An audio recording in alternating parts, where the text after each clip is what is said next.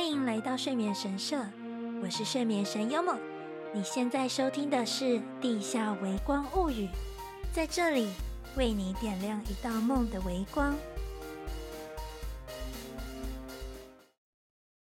あなたの梦に迷子になりたい、眠り神のヨムと申します。よろしくお愿いいたします。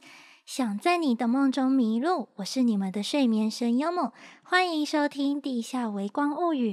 这是一个分享有关演出日常、故事杂谈和睡眠斗知识的节目。即使是来自地下的微光，也希望让你找到自己的心之所向。好久不见，很快的，嗯、两个多月过去了，大家最近过得好吗？非常感谢还在收听这个节目的你们，在前阵子休养身心的期间，仍然收到许多关怀的话语。那终于在六月中回归登台后，也在午饭时间看到好多熟悉的面孔。当然，也有人来问我节目制作的状况，还强调说啊，不要急，不是在催你。真的是非常非常感谢你们。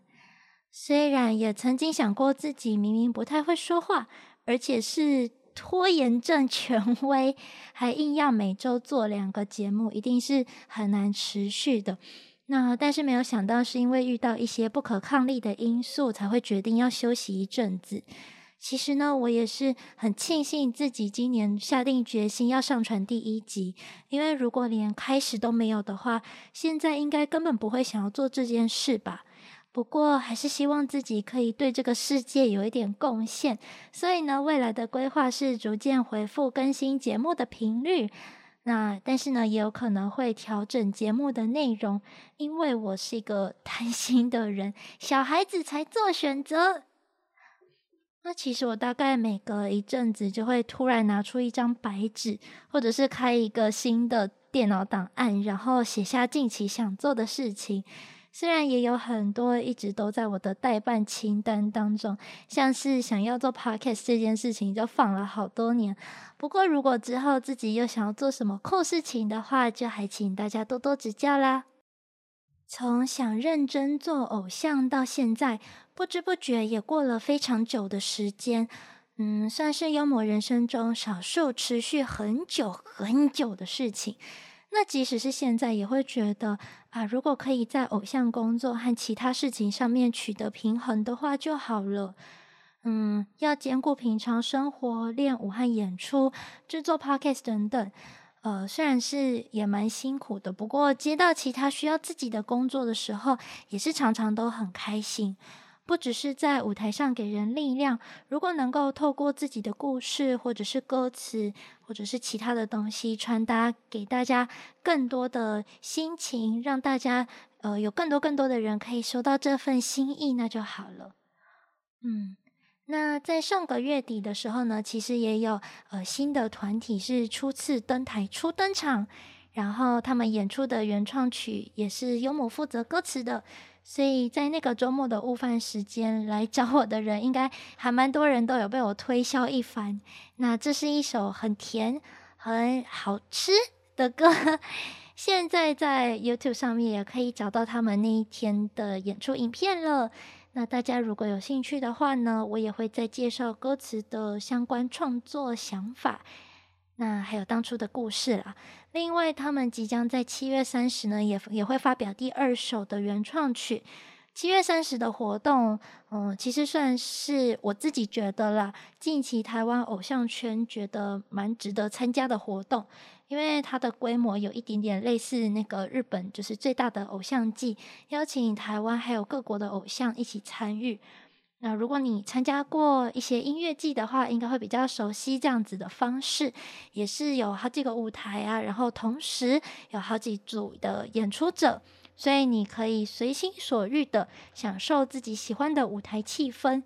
那不过我也看到很多人已经把自己当天的那个计划表排得非常满，所以也要记得吃饭，还有多休息、多喝水哦。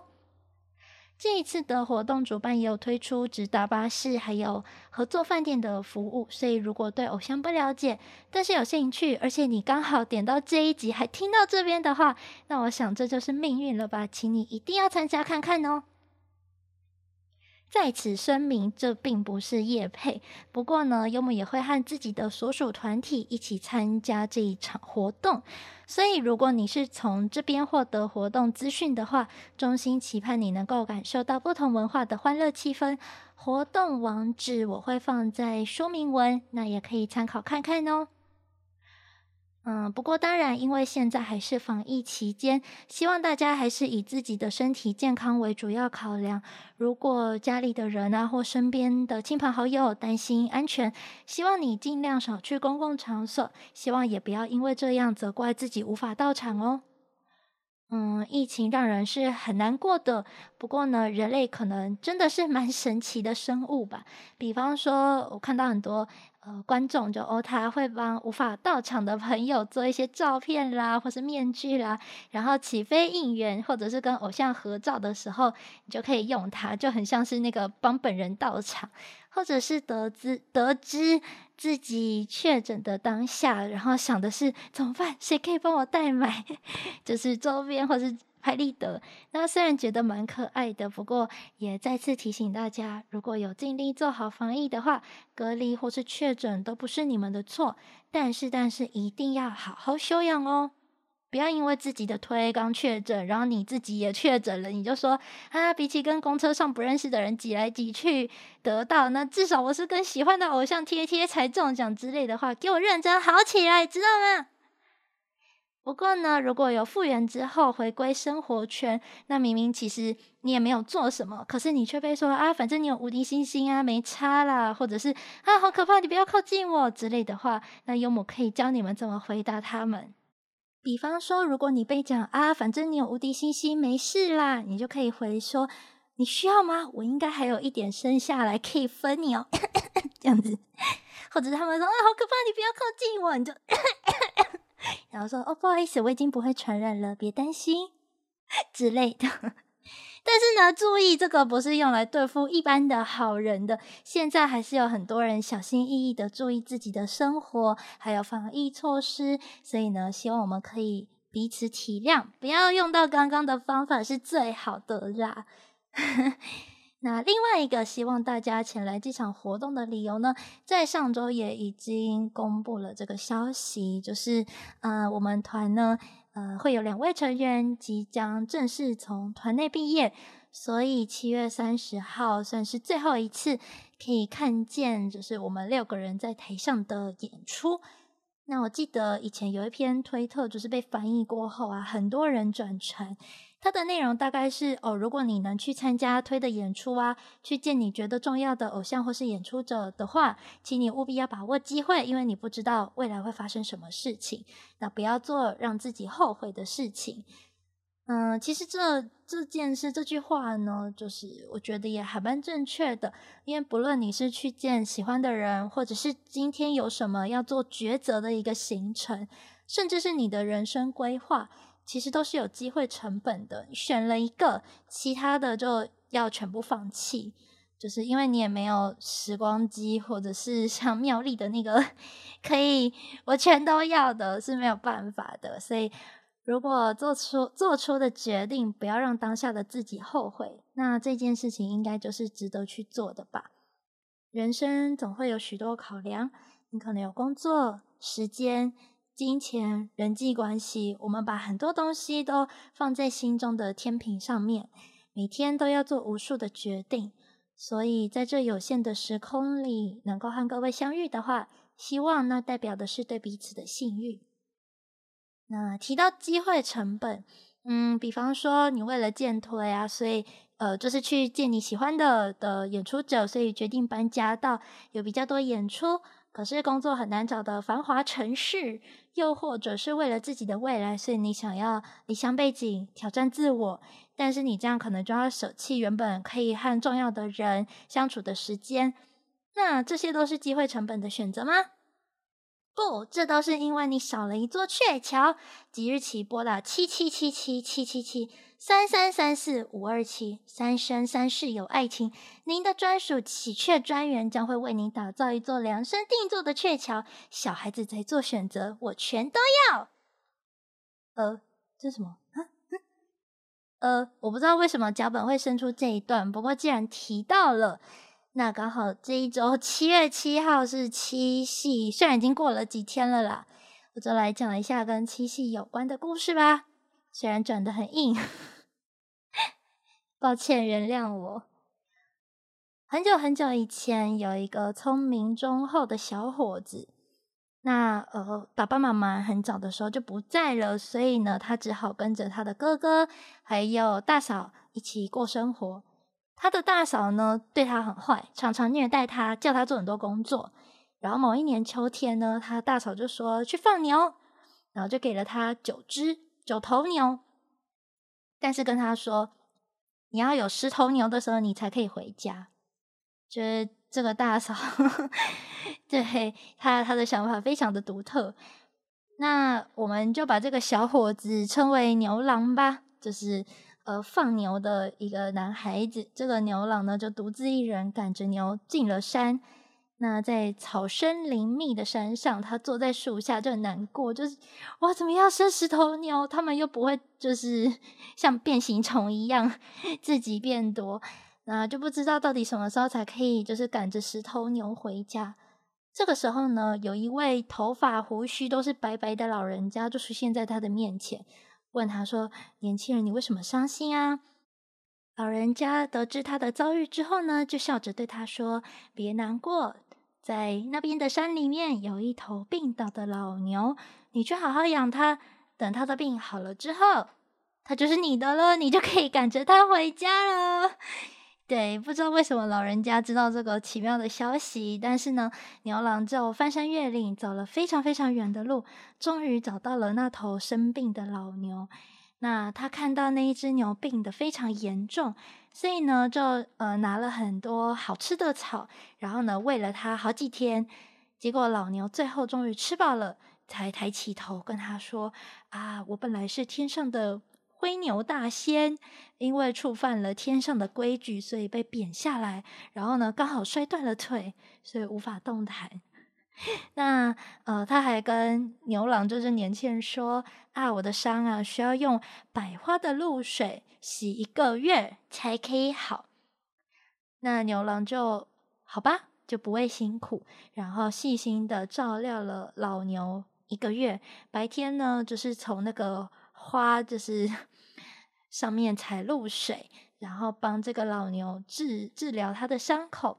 晚上呢，则是靠在老牛身边就睡觉，一直到他病好了之后呢，牛郎就耶十头，就很快乐的带着十头牛回家。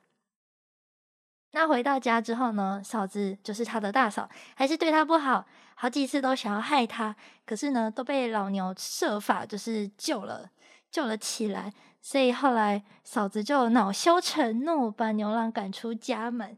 那牛郎只有说：“啊，那我可以把那头牛带走吗？毕竟不是他们家，是他自己另外带回家的吧。”所以总之就也没有被反对。那有一天呢，天上的织女还有众仙女就一起下凡来玩，然后呢，他们在河里面洗澡。牛郎在老牛的帮助下。注意帮助下，认识了织女，两人互生情谊。后来呢，织女就偷偷下凡来到人间，做了牛郎的妻子。织女呢，还把从天上带来的天蚕，应该是天上的蚕宝宝吧，分给大家，然后教大家哎养蚕、抽丝，然后怎么做出漂亮的绸缎。那他们两个结婚之后呢，牛郎织女感情非常好，还生了一男一女两个小孩。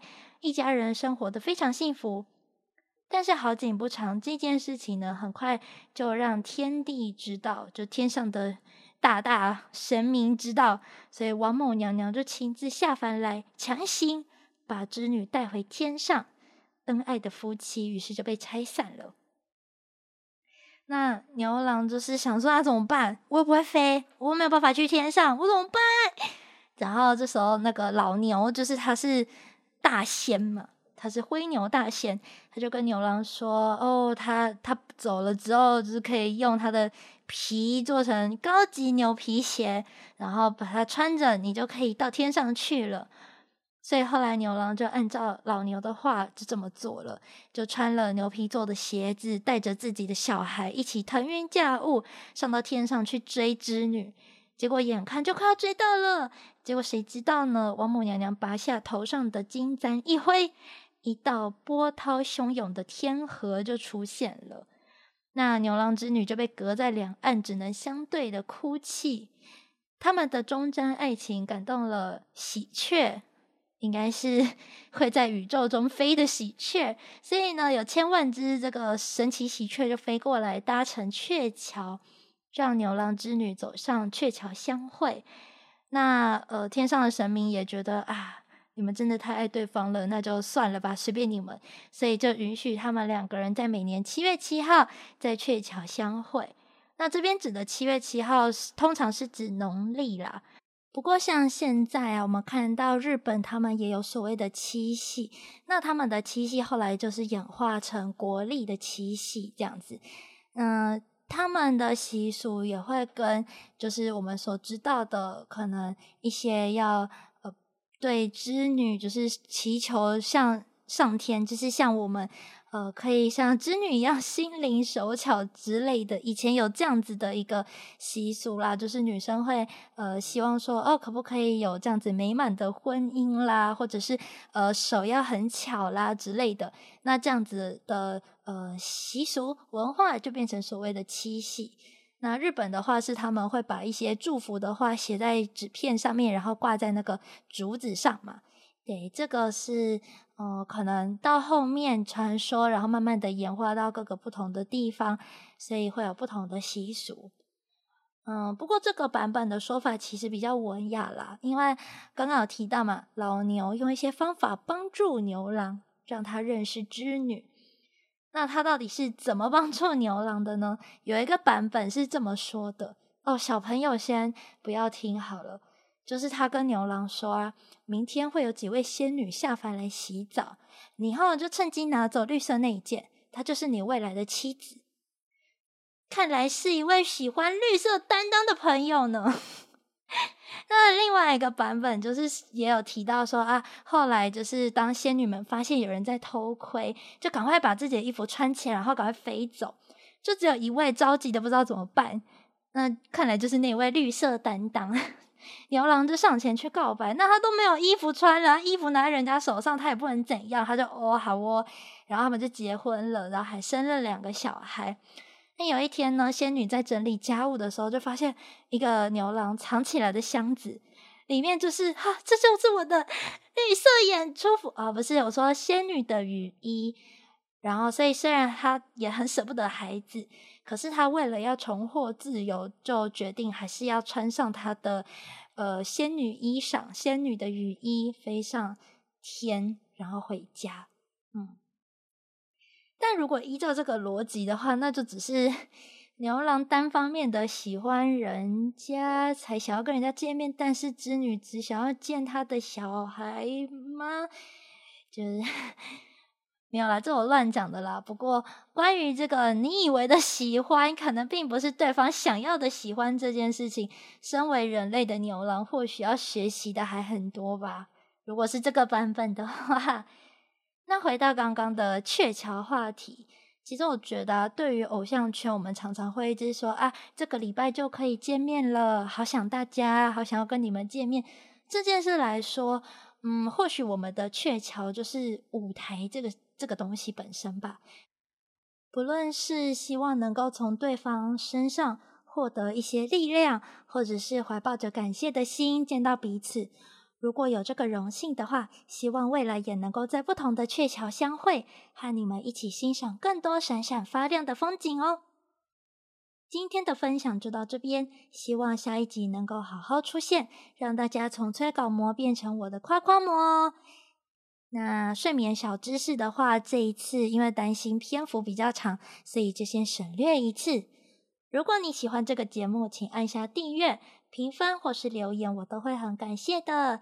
希望有更多人可以听到这个节目，然后对偶像文化或者是呃睡眠这件事情，或者是奇怪的故事产生兴趣的话，那就好了。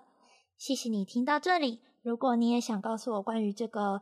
呃节目的心得，欢迎到 FB 搜寻睡眠神社，IG 的话搜寻我的两个节目名称《地下微光物语》或《睡眠神社祈福中》都可以找到我哦。では皆様、いい夢を見られますように。祝你们今天也会有个好梦哦。おやすみ。